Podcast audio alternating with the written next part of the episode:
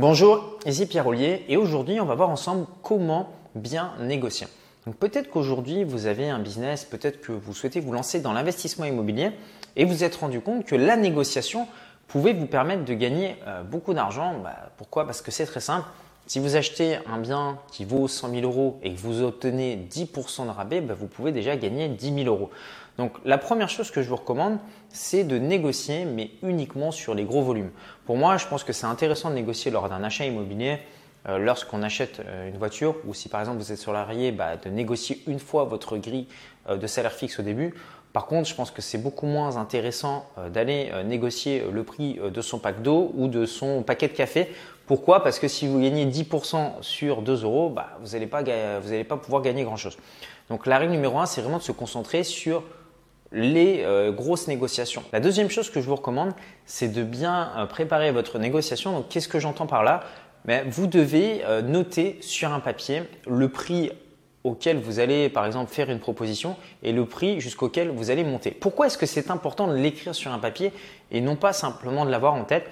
Ben, En fait, quand vous avez en fait ce papier qui est là dans votre poche, ben, vous vous sentez plus fort. Pourquoi? Parce que vous savez déjà euh, jusqu'où vous êtes prêt à monter. Vous savez qu'au-dessus, ben, vous n'allez pas prendre de décision émotionnelle. Alors que votre interlocuteur en face de vous, lui, fait peut-être un peu de la négociation euh, au jugé, alors que vous, vous savez déjà dans votre tête euh, où vous en êtes. Et c'est ce qui s'appelle en fait, ce que les Américains appellent le concept des frames, c'est-à-dire du cadre, c'est-à-dire que vous avez une frame qui est plus forte que celle que l'autre. Donc quelque part, vous savez où vous allez, vous avez un mental qui est plus blindé, plus puissant que l'autre qui sait pas trop trop où il va aller. Donc mécaniquement, vous allez pouvoir prendre un ascendant lors de la négociation. La troisième chose que je vous recommande, c'est de poser des questions pour comprendre le point de vue euh, de votre interlocuteur.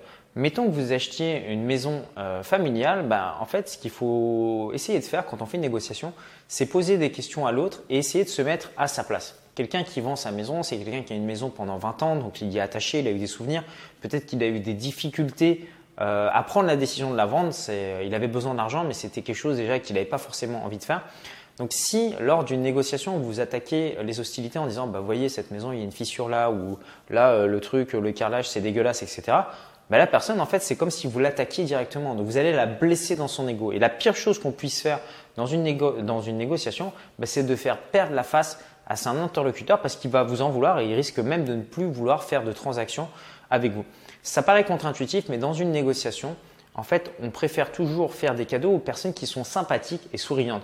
Donc, ce que je vous recommande plutôt, bah, même si vous achetez par exemple un bien immobilier bah, qui est un petit peu délabré, c'est plutôt de faire des compliments sur le bien en disant qu'il a une belle hauteur sous plafond, que ce bien est lumineux, que bah, c'est un bien qui a du potentiel, que vous aimez bien le quartier, que oui, il y a quelques petites choses à faire, il y a des travaux et ça risque de coûter un petit peu d'argent. Donc euh, voilà, si le vendeur veut faire un effort sur le prix, ça sera par rapport à ça. Mais que globalement, vous aimez bien ce que vous achetez tout simplement pour ne pas froisser l'ego de votre interlocuteur. La quatrième chose que je vous recommande, c'est de toujours garder votre calme. Vous pouvez avoir en face de vous un vendeur euh, qui va essayer de vous mettre la pression, euh, va essayer de vous pousser en vous disant il faut signer maintenant, il faut me donner une réponse maintenant.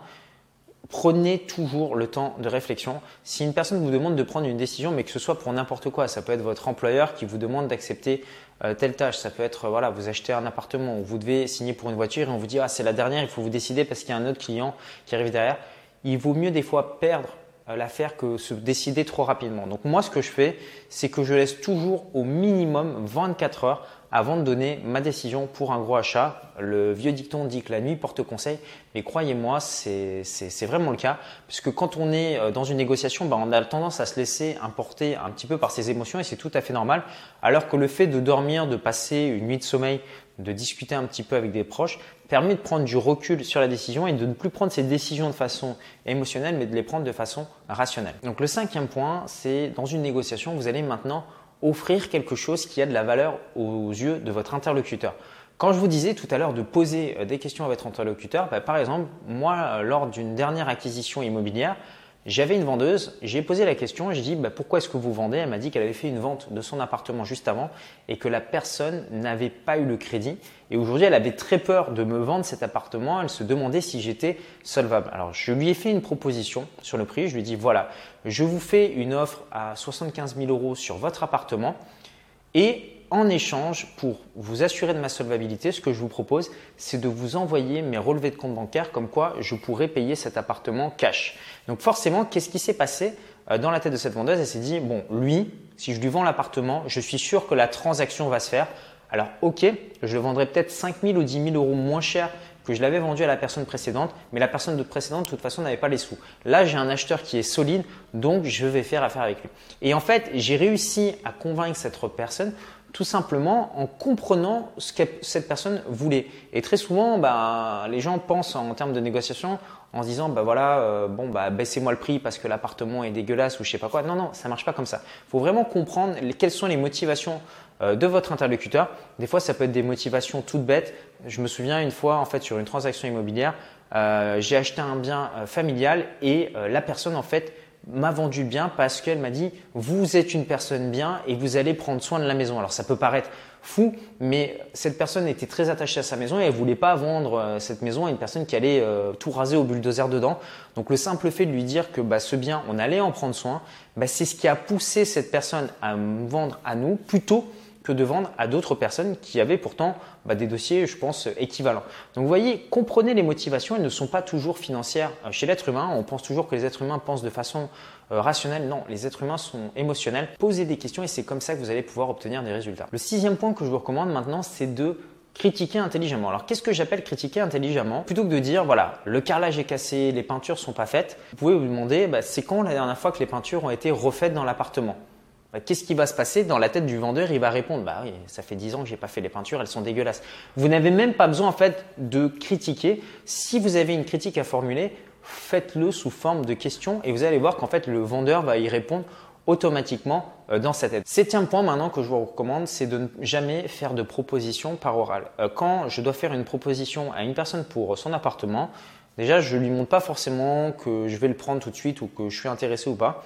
Ce que je fais, c'est que je lui demande son adresse email, ses coordonnées, etc. Je lui demande d'abord de me faire parvenir euh, des documents complémentaires. Donc, ça permet en fait de laisser la personne, euh, comment dire, s'imaginer des choses dans sa tête. Est-ce qu'il va le prendre? Est-ce qu'il va pas le prendre? Est-ce que si je lui envoie pas le bon document, il va se désister? Donc, la personne, en fait, ça permet en fait de, de de ce que de ce qu'on en appelle de j'avais un ancien directeur d'agence en banque qui s'appelait lancer la patate chaude. Donc quand on a une patate chaude dans les mains, on est là ah, qu'est-ce que je fais avec Qu'est-ce que je fais avec? Donc en fait, c'est ce que j'appelle lancer la patate chaude. Donc poser quelques questions qui vous n'ont pas énormément d'importance comme les diagnostics, etc.